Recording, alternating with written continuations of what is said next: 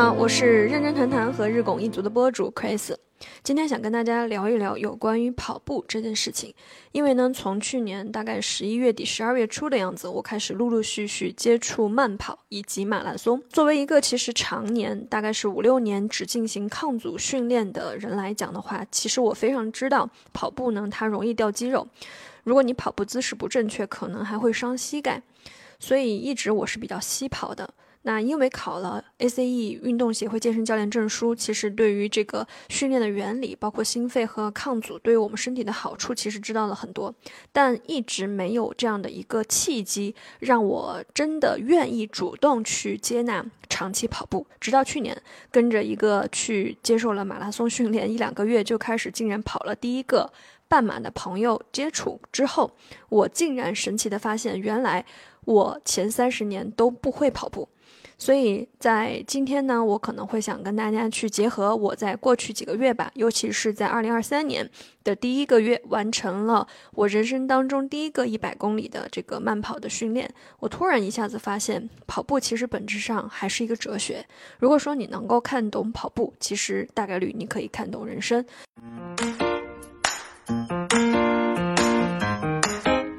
所以今天呢，会跟大家从三个维度去聊一聊。我这个将近两三个月的一个跑步的体验过程中，收获到了什么，以及我为什么选择把跑步作为自己的一个长期的运动习惯。第一呢，我会从普通人为什么跑不起来，而那些坚持跑下去的人，甚至跑出了人生第一个一万公里、两万公里的那些跑出马拉松成绩的人，他们到底收获了什么？第二呢，我会从。呃，长期消耗精力的工作模式和对抗熵增这两个维度去聊一聊，我从跑步这件事情里面看到的一些其他的东西。第三，我会去结合过去的几个月的跑步经历，以及接下来对于跑步这块儿自己的一个安排，同时呢，和结合我再去重读村上先生的那本《当我谈跑步时，我谈些什么》那本书，会去聊一聊。表面上呢，看似我们是选择了跑步，但本质上我们其实是选择了一种生活方式。那会从这个维度去聊一聊，它到底是从哪些方面去给我提供了改变和帮助。第一呢，我们先去谈第一个话题吧。为什么很多人跑不起来？那么一说到跑步，其实大家的反应就是这还不简单，腿一蹬，身体一前倾，直接就出去了。对吧？我如果能跑的很长时间，我的速度能非常的快，哪怕我跑的上气不接下气，那我都是很棒很牛的。我原先也非常简单的理解跑步就是这个样子。那甚至呢，当时为了训练自己五公里跑步的这个成绩啊，不断的进行这个训练。增加时长，然后提高速度，最后当时是最好的成绩是跑完五公里用了二十三分钟啊！但其实回想下来，那个时候我整个人的状态其实不是特别的舒服，因为我心率很高，然后很喘，并且跑完了之后，你就会觉得整个人想到下一次还要再去跑步，你是抗拒的。现在结合了我这么一段时间对跑步的一个了解和学习，我会发现当时自己犯了一些很多朋友可能长期都会犯的错误。那么是什么样一个错误呢？首先，其实我们要明白，慢跑或者说我们跑马拉松，我们当然，如果你真正的去进入到就是要去比赛，要去创造成绩，创造自己的记录，肯定还是要看你的跑步时长还，要看你的配速。但这些在前期，我们普通人选择先让自己跑起来，让跑步这件事情成为一个你不讨厌的、你可以长期坚持的、你身体能 hold 得住的运动，这些都不是最重要的。什么是最重要的呢？这个就是让我们去重点关注，其实是你的体能。我们很多人其实会很忽略这样一个问题。我其实，呃，最近也包括在去关注和了解有关于精力管理这方面的一个模块。那么，对于你如果是长期坐办公室，一年到头。没有几次机会去健身房，一突然一上跑步机，你就给自己来了一个非常高的配速，呃，不管自己当时的这个呼吸状态、心率状态是什么样，你就去跑。你觉得这个就是一个很好的一个运动状态和效果，其实是截然相反的。就是我们每个人的体能呢，这个东西就跟你的肌肉含量、跟你的心肺状态是有关的。为什么长期运动下来的这个人，他的基础心率会相对比较低一些？同时他进行了比如说高效能的运动，他的心率很快上去，但他的恢复停下来的话，他心率又很快的能降下来，就是一个很好的一个心脏的一个状态。但如果说你经常不运动，那么可能只上一下速度或者上一下重量，你的心率哐的一下就会飙得非常高。然后即便你已经停下来了，你已经在旁边休息了，那么你的心率还依然还是很高。这种状态下，其实我们就不是很建议我们一开始就使用一个非常高的一个速度，让自己非常的累。因为你要明白，我们如果选择把慢跑作为一个你的运动习惯，变成一个你的生活习惯，你最重要的一件事情是不讨厌它。我的合伙人七七其实就是一个非常好的例子。他以前是非常不喜欢跑步的，他总会跟我讲，跑步的时候呢，会膝盖疼，会脚不舒服。但是当我们系统去了解的，其实最早期我们在去进行跑步的时候，其实你关注的就是你的基础心率。你能在早期将你的这个心率控制在一百二十到一百四十之间，哪怕你的速度极慢，就像快走一样都没有关系，你都要去坚持下来，然后保证心率。保证你的运动时长才是我们在早期，就是你的心肺能力不强，你的运动基础还比较薄弱的时候，我们应该去重点选择的。如果说你选择，比如说早期你能够把心率控制在一百二到一百三，坚持半个小时到一个小时，哪怕是快走啊，这样你其实跑的速度配速很慢。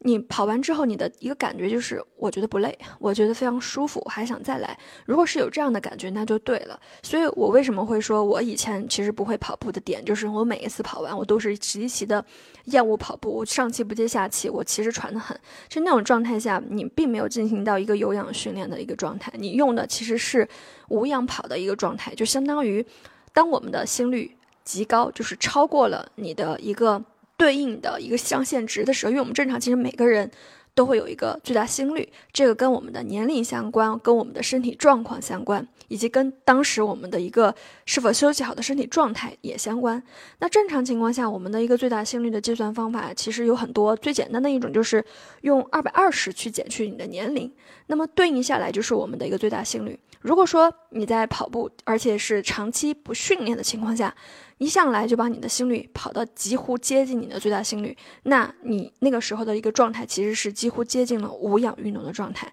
也就是你在跑步的时候，身体去提供燃料的东西不再是你的脂肪，而是储存在你身体，比如肝脏里面的糖分。然后这是为什么？我们就是使了很大的劲，跑了一段距离以后，你会觉得缺氧，你会觉得头晕眼花的原因，就是因为你其实因为大脑是需要糖分的，大脑是无法直接使用脂肪的。所以如果说我们在刚开始一进行训练，你就不注意控制心率，这样的情况下，只是一味关注速度和快，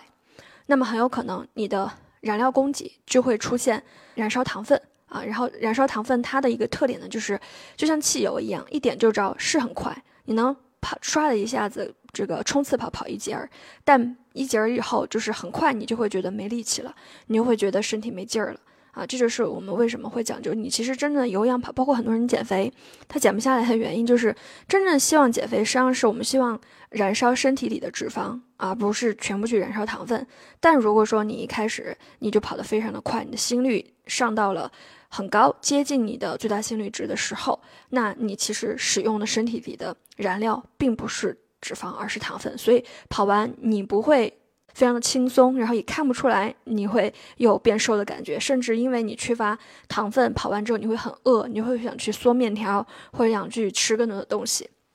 你就是可能会越运动越胖。所以我觉得，首先第一就是我们啊，为什么跑不起来？原因其实就是。在我刚刚讲的，就是你一开始对于跑步这件事情，需要有一个比较简单和基础的一个认知，不是一味的强求快。那么体能这块呢，它不是一个一两天就能搞定的事情，需要一个很长期的耐性。我举一个简单的例子吧，就是我从。去年十一月份开始进行这种系统性的跑，其实我原先我觉得自己顶多就能跑一个五公里就不错了，是用我最开始比较错误的跑步方式，就不关注心率，一味的关注速度。我可能五公里跑完，我已经几乎跑不动了。但是当去年呢，我开始进行调整，关注心率，关注运动的时长，那么我最长的记录其实是接近半马，也就是二十公里的这样一个水平，这个是我原先很难去想象的，甚至。呃，在我就是最近的一段时间，我父母嗯过来跟我们一起过节的时候呢，我也简单带我家里面的这个老人去进行了一次运动，让他看到我们是怎么跑步的，呃，用什么样的着地姿势，给他讲了一些最基础要注意的地方，同时。着重去强调关注心率和配速的问题。那意想不到的是，家里面六十多岁的老人，在我给他提示控制速度还有心率的前提下，跑了他人生的第一个五公里，竟然只用了三十四分钟，而且心率值全程没有超过一百四，几乎就是在一百二到一百三。这个水平对于六十多岁的人来说，其实是蛮不错的一个成绩，而且。我当场就有采访他，我说你跑完你什么感觉？我家人说他跑完他觉得非常轻松，他还可以再来。所以其实从这个维度上来讲，你是只要没有基础疾病，没有三高啊这些，其实任何年龄你只要掌握正确的跑步方法的话，它其实都是能够让人跑起来的。为什么我们跑不起来？就是我们忽略了一些关键的要素啊。刚刚提到有体能，其实还有技术，技术就是包看我们怎么跑，当然这个比较专业。大家感兴趣呢，也可以就是关注我的微信，我可以给大家推荐一些这方面的书。然后第三块呢就是心理，第四块呢其实就是力量。呃，我这里着重说一下心理和力量嘛。其实我原先会以为那种跑马拉松极其厉害的人，他就是跟我们普通人不一样。我们普通人其实当你的计划，比如说像我，我想跑半马，那我可能在十五公里的时候就会出现相较而言有一点瓶颈。那个时候呢，你是很想把这个。跑完，然后完成一个很好的成绩，但你会出现好像脚不是自己的，有点不听使唤啊，或者肌肉的控制力会相对比较弱，会有这样的一个感受，心里呢可能会有一些纠结，就会觉得，哎，其实这事儿蛮痛苦的，但是你又很想去坚持下来，反正就不是特别舒服的一个状态。我以为只是。初跑者才会有这样的一个状态。后来呢，我再去读村上的那本重读那本书，因为我原先其实读过一次。当我谈跑步，我谈些什么？但因为那个时候没有自己切身的去跑马拉松，所以我觉得更多看到的是一些。呃，其他的东西，而并不是跟跑步直接相关。但这一次我选择去重读，就我跑完一段时间之后，我就立刻想到这本书，然后我就把它拿起来去重读，就会发现很多东西真的是非常的感同身受。比如说心理这块儿，那村上呢，他其实作为一个比较专业的马拉松选手，他也会有跑的时候非常累呀这样的一些心态。那他在去提及这种心态的时候，引用了一个非常世界顶级的马拉松选手的话。每次在跑马拉松的时候，的脑子里都会闪现出来这样的一句，就是 “pain is inevitable, suffering is optional”，就是痛苦是无法避免的，但是你所承受的这样的一个痛苦的这个过程，它其实是你自己的一个选择。所以呢，我觉得这个大概就可以说出来每次跑完的这样一个感受吧。嗯，然后最后呢，就是呃要去强调，其实就是力量也很重要，因为我有观察到。蛮多的常年跑马拉松的这些朋友，就是越来越瘦，因为他其实是不断的燃烧脂肪，然后最后身体剩下来的其实就是瘦体质，也就是肌肉。嗯，那我觉得每个人的就是选择不一样吧，可能对于职业的这种马拉松选手，会觉得这个就是他们非常追求的一种健康的状态。这个仁者见仁，也有一些朋友他不希望自己特别特别的瘦。我是比较建议，就是在训练的这种过程当中，也要注意一些抗阻。因为本身我们年龄上到一定岁数，比如说三十五岁以上，每一年不管你动不动，你的这个肌肉都会流失，甚至你上了六七十岁，你的肌肉流失速度会更快。那么你如果说长期像这种去进行有氧运动的话，它会一定程度上加速你的肌肉流失。所以如果说我们希望自己可以。长期的、永远的这样一个，把它作为一个习惯跑下去的话，我还是觉得进行一定的这种抗阻训练是有必要的。比如说我自己，我非常清楚，如果只是进行有氧不进行抗阻的话，那身上的这些腱子肉很快就会丢。而腱子肉大家也知道，如果你经常去。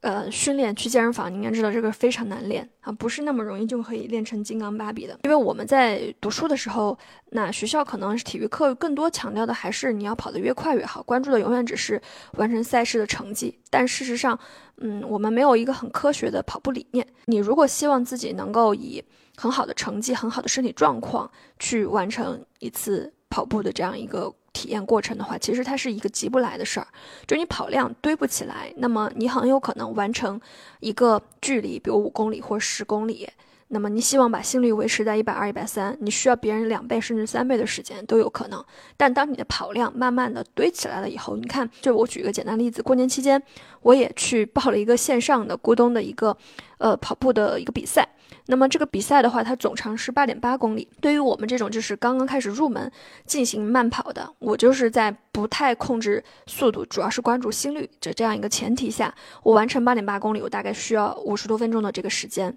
但是那些已经累积到一定水平的，当时有关注到成绩最好的一个人，他的八点八公里的完成时间是二十九分钟。那么我后来去翻了一下他的一个主页，会发现。它的跑量几乎是接近一万公里的一个水平，所以其实这个东西就是用时间看得见，它是需要量去堆起来的。然后还有一些朋友可能在呃跑步的过程当中会集中的出现，比如说腿很疼啊，膝盖很疼啊，那这里呢我就简单提一提吧，因为我也是在关注这块的问题，很有可能你不是跑步本身的原因，而是你的姿势的错误的问题。或者你的装备错误的问题，比如说你穿了一双非常不适合跑步的鞋子，很有可能也会导致你的膝盖疼痛。另外呢，就是你身体的一个状况和你肌肉的一个状况，就是我们有没有发现，很多时候你其实没有跑步，但你的大腿的前侧的肌肉实际上是非常紧张的。你拿一个筋膜球去上面滚一滚，你就会发现哇，很痛。那事实上其实是说明你没有关注你的肌肉的拉伸，因为我们是直立行走的动物，哪怕你不跑步，你每天走路也会用到你的大腿，你会用到你的大腿前侧。所以如果我们不注重去呃放松肌肉的话，那么即便你不跑步，你可能也会疼。所以痛的原因一定是要对症下药，并不能非常简单粗暴的就认为跑步会导致疼痛。其实这个是不太正确的一个认知。好，当然，确实，如果说你有体重的问题或者膝盖的一些呃半月板的一些损伤问题，医生不建议你进行跑步的，那也有很多其他可以选择的运动方式，也不一定非要选择跑步。我们根本的点还是要让自己可以动起来才是最重要的。那么第二呢，我就想去结合呃我说的，为什么那些坚持跑步的人，他们可以收获到很多。这里呢，其实也去跟大家就拔高一个维度去讲这个事情。我们大部分人其实现在做的这个工作类型都是蛮耗费心力的，所以这个 part 我的话题的点就是在于长期消耗心力的工作模式和对抗伤增的运动方式。我为什么会选择跑步这件事儿？其实大家会觉得如果你真的去坚持跑马拉松，你每天如果希望自己定一个目标在十公里左右的话，你至少要拿出来一个多小时去进行训练，甚至有些人每天可能会跑一个半小时，甚至两个小时。那么对于我们现在这么忙碌，有这么多事情，一想到也要拿出两个小时来去做这样的一件无意义的事情，你可能就会觉得非常浪费时间，非常不值。那这个就是我想要去说的一个点，因为我发现我们其实很多人根本就不敢停下来。你不敢停下来的原因，是因为你觉得我一旦去做那些短期看不见效，我也不知道做了它是为了什么的事情，你就会内耗。啊，你就会去担心你这样做值不值，对不对？然后开始心里打算盘，啊，反复去掂量。哪怕你人坐定在这里，你的心都不在这里。反正属于是不断的在思维，就是去权衡啊，去做比较啊，这样子一个状态。我们投入不了精力。我其实慢慢来的话，就是我非常不喜欢这样的一种状态。本身我们的工作其实是存在一定压力的，不管你是在职场坐班的朋友，你还是自己创业，哪怕是自由职业，对吧？我们做的工作多多少少。都会消耗我们的心力，会消耗我们的精力。我们再去讲精力管理，我这会儿简单给大家讲讲。我后面如果大家感兴趣，可以在评论区留言。那么我看就是要不要专门去开一期关于精力管理方面的一个最近研究的一个习得吧。是精力这个东西，它是你不去恢复，它是一定会被消耗的。我们不是要等到精力被消耗完了那一天，我们再去补血。其实那样子的话，你的效果会极差。而且它对于你整个元气的这个杀伤力会更大。最好的方式就是我们间歇式的这种去补给，而我们去选择做一些看似没有什么眼前利益或者目标的这种事情，它其实就是一个非常好的让你可以在间歇式的恢复当中去找回自己状态的一种模式。所以村上其实在他书里面去提到跑步是什么，他其实用了一句话吧，就是引用毛姆的一句话，就是任何一把剃须刀都有其。自身的哲学，就是这句话的意思。我的一个理解，其实就是我们在做一些简单无意义的事情的本身，其实就是长期主义的一种方式。因为我们的选择这种简单无意义，但是你可以把它坚持，可以把它做好。本身你可以习得两个技能，一个是专注力，一个是韧劲儿。而我觉得不管你在什么样的一个时期做什么样的一个事情，专注力和韧劲儿，它是能够帮助我们做成事情非常重要的两个因素。因为专注力的对立面就是涣散。我们太多的时候都处于在一种涣散的状态。我不知道大家是一个什么样的一个情况。比如说蹲着坑呢，可能你在刷手机，但你脑子里在想着还房贷的事儿，在想着工作场景的一些事情。晚上睡觉可能本来应该是安然入睡，但就是翻来覆去在想明天啊有什么样一个计划，后天要有什么样一个安排。然后陪伴孩子，本来是应该跟孩子进行非常。这个沉浸式的对话，沉浸式的陪伴，但你就是忍不住要去想，哎，工作上这个细节怎么搞？明年的职称怎么评？就我们无时无刻处于一种涣散的状态。这种涣散，它会让你觉得，当你坐在工作面前很难集中注意力，你就会觉得很累；当你躺在沙发上，你会躺得非常不心安理得，会焦虑，会害怕，你这样一躺可能就落后了。所以既休息不好，也没有办法投入工作，产生更大的这种创造力。专注特别的重要，而韧劲儿又是什么呢？因为我们知道慢跑其实挺痛苦的。你如果给自己定一个，比如说我长期跑下去的目标，你会发现每一次都不一样，因为每一天的你都是新的你。可能你之前过往积累了一定的成绩，但有可能你今天睡得不好，或者你今天心里想的什么样的事情。那么同样的二十公里，每一天都是不一样的。那么在这个过程当中，多多少少都会出现啊身体的一个状态的一个波动。然后你会产生一些，我不想跑了，或者是今天我真的不想去运动，或者跑到一半我就想放弃这样的心态。但是去做这件事情本身，它会慢慢的累积你的一种韧劲儿，韧劲儿是和做什么事情总想一劳永逸是相对立的。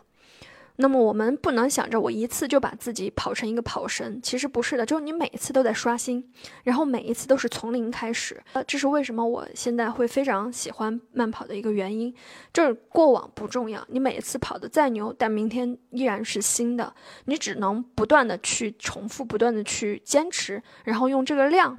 的一个结果去。说明一个意义，然后在这个过程当中，你可以慢慢的去培养和养成一种非常坚韧的品性。那会觉得就是说，对于尤其是我们这种需要长期消耗心力啊，或者是这种比较具有创造性工作的人，你去选择这样一种能够对抗熵增的运动方式，我觉得它就是一个平衡，是一种更现实的一个平衡。实际上，我们去选择跑马去慢跑，它就是在去向内用力，因为我们很多人。用力的方式经常是错的，比如说你明知道环境不受你改变，可总是想要去控制。你认为我去占有更多的物质，或者我提前做更周密的盘算，那么事情就会如你所想，然后一切就会按照你想要的发展方向去发展。比如说给孩子找更好的学校，给他去，比如说买学区房。就是送他去上最好的学校、幼儿园、培训班，你认为他就会拥有很好的人生？于是你不断的再去算计，不断再去精打细算，去规划，按照你想要的路径，但最后发现，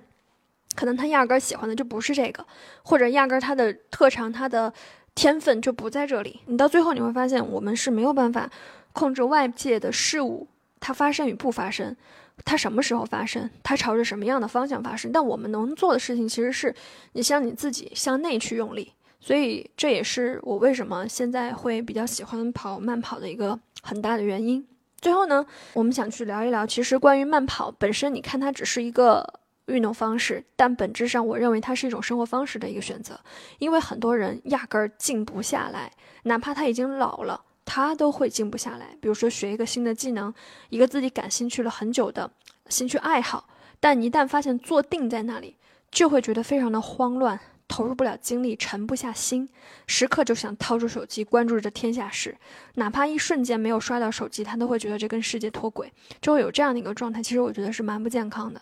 在选择慢跑的过程当中的话，我觉得它让我看到的一些有哲学的一些东西，就是第一，放弃了我执。我最近也在去读佛法的一些书籍哈，就是很多时候去聊粗浅的去讲，就我们之所以会感到呃痛苦的原因，就是我们拥有我执。就你会认为所有的事情你都能控制，只要你够努力的话，只要你够会盘算的话，只要你占用资源够多的话，你就是完全可以控制这个世界。其实这个本质上就是错误的一种理解，因为这个世界就是不可控的，所有的关系，所有的物质，它都是非固定的，它是一个可能变化的，是变化是本质的，它会流动，它会改变，它可能会消失。所以，当你真的想要去，慢慢的。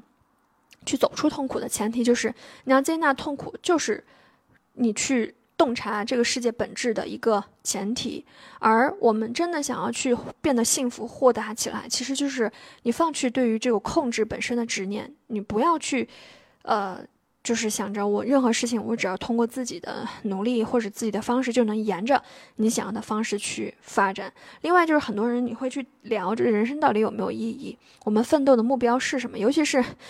当你把你的目标、你的呃计划，永远是建立在一个短期的一个具体的要去达到的一个收入状态也好，或者说占领的这种物质状态也好，那很有可能当你达到之后，就会出现空虚，哎，就会产生哎这个事儿好像没有意义。我经常在说，我身边有蛮多呃三十来岁，或者说将近四十岁，可能在。某种程度上达到了人生一定财富积累的人，但是你会觉得他活得非常的没有生命力的原因，其实就是在这儿，因为他不知道他生命的意义在哪里。其实慢跑的这个过程当中，或者跑马这个过程当中，让我慢慢明白，我们的生命的意义来自于我们自我的定义，它本身是没有意义的，它的意义来自于你怎么样去定义它。所以每当我跑完。嗯，每一次定立的这个今天的五公里或者明天的十公里，我都会有一种很强烈的一个呃使命感，或者我赋予了这一段时间意义的这样一个感受。那最后呢，其实 想要去聊，就是之所以会选择慢跑，或者之所以会选择这种生活方式，我觉得更多的就是你有没有把你自己认为你是你自己所雕塑出来的作品。就很多人会忽略这一点。我最近这几年的话，因为会比较关注饮食啊、营养、运动啊这些东西的点，其实就会觉得我们可能生下来是什么样，这个不由我们控制，可能是有原生家庭的影响。我们小的时候没有办法选择我们用什么样的一种方式过着什么样的一种生活，但有没有发现，很多人到三十岁依然还在这种。认知怪圈里面，依然会觉得你当下活成这个样子，就是因为原生家庭的错。其实我觉得这种多多少少是一种逃避和推卸责任、甩锅的一种表现。其实本质上，当我们财务独立，然后你进入社会，你自己不再靠父母去养活你去生活的时候，活成什么样，你过着什么样的一个生活，其实就是你自己一手去塑造的。所以，包括说为什么我们要选择去慢跑，我们要选择去运动。你可以去回想当下三十的你，希望四十的你是什么样子的，穿着什么样的衣服，什么样的体态，是发福的呢，还是紧致健康的呢？是给人如沐春风的感觉呢，还是一脸看上去就很油腻的感觉呢？你觉得自己喜欢和理想的那个时候的生活还有工作的状态是什么？你拿着这样的一个愿景再去反观你现在所做的一切，包括你的。生活方式、你的时间投入、你的资产选择、你的配置、你的投资喜好、你的饮食喜好等等一切，你就会知道你是在远离它，你还是在靠近它。这个呢，就是我为什么从呃去年开始慢慢的把慢跑纳入到我的一个长期生活习惯的一个原因，因为我觉得自己就是自己雕塑出来的作品，以及对比了自己四十岁理想的一个状态之后，更加清晰的明白自己现在哪些东西是。会去坚持的哪些东西是可以舍弃的？前两天我其实，在极客发了一个状态，这个状态其实根本的原因是因为我在看那个海边的，呃，乐队粤海是我非常喜欢的一个综艺。那我可能近期也会在我公众号去聊聊我看整个这一期综艺看下来一个感受。那么这里头其实当时有两个嘉宾他们在去探讨，其实就是闲聊。一个嘉宾问另外一个嘉宾说：“我感觉你好像平时都。”没有闲暇的时间，你好像很不喜欢做一些浪费时间的事情。那我当时听到他们在对话这一点的时候，我自己联想到了很多。以前我其实也是一个非常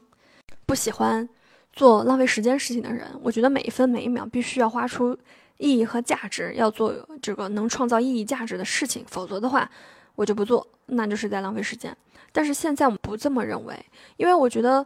当你一个人越是明白他自己想要的东西是什么的时候，他才越会有底气跟一些可有可无的东西去说再见。就你会发现，如果一个人不明白自己想要什么的时候，他就什么都不敢丢，什么都想攥在手里面，什么他都不敢去丢弃，于是把自己填塞的非常满，整个人非常的紧绷。尤其如果你是做创造性的工作，哪怕你不是做创造性的工作，你是希望自己能够生活的更加有幸福感，生活的更加轻盈一些的话，你会发现适当的给自己留白，需要底气，但它能反哺你。我们大部分的人就是每天把自己填塞的很满，总是在做有意义的事儿，甚至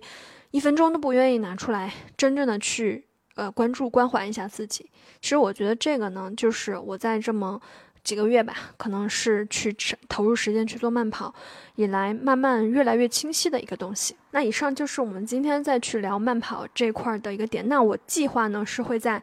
认真谈谈的，呃，接下来的某一期播客跟七七啊，我们会去共同探讨一下关于慢跑这方面的一些更细节的技术问题。因为他其实作为一个新手，我觉得这个过程让我们一起去研究、学习、取经哈，更有说服力。所以，如果大家对于慢跑感兴趣，到时候也欢迎关注我们认真谈谈啊后期的一个播客节目。以上呢就是我们今天的分享，那么我们下期再见。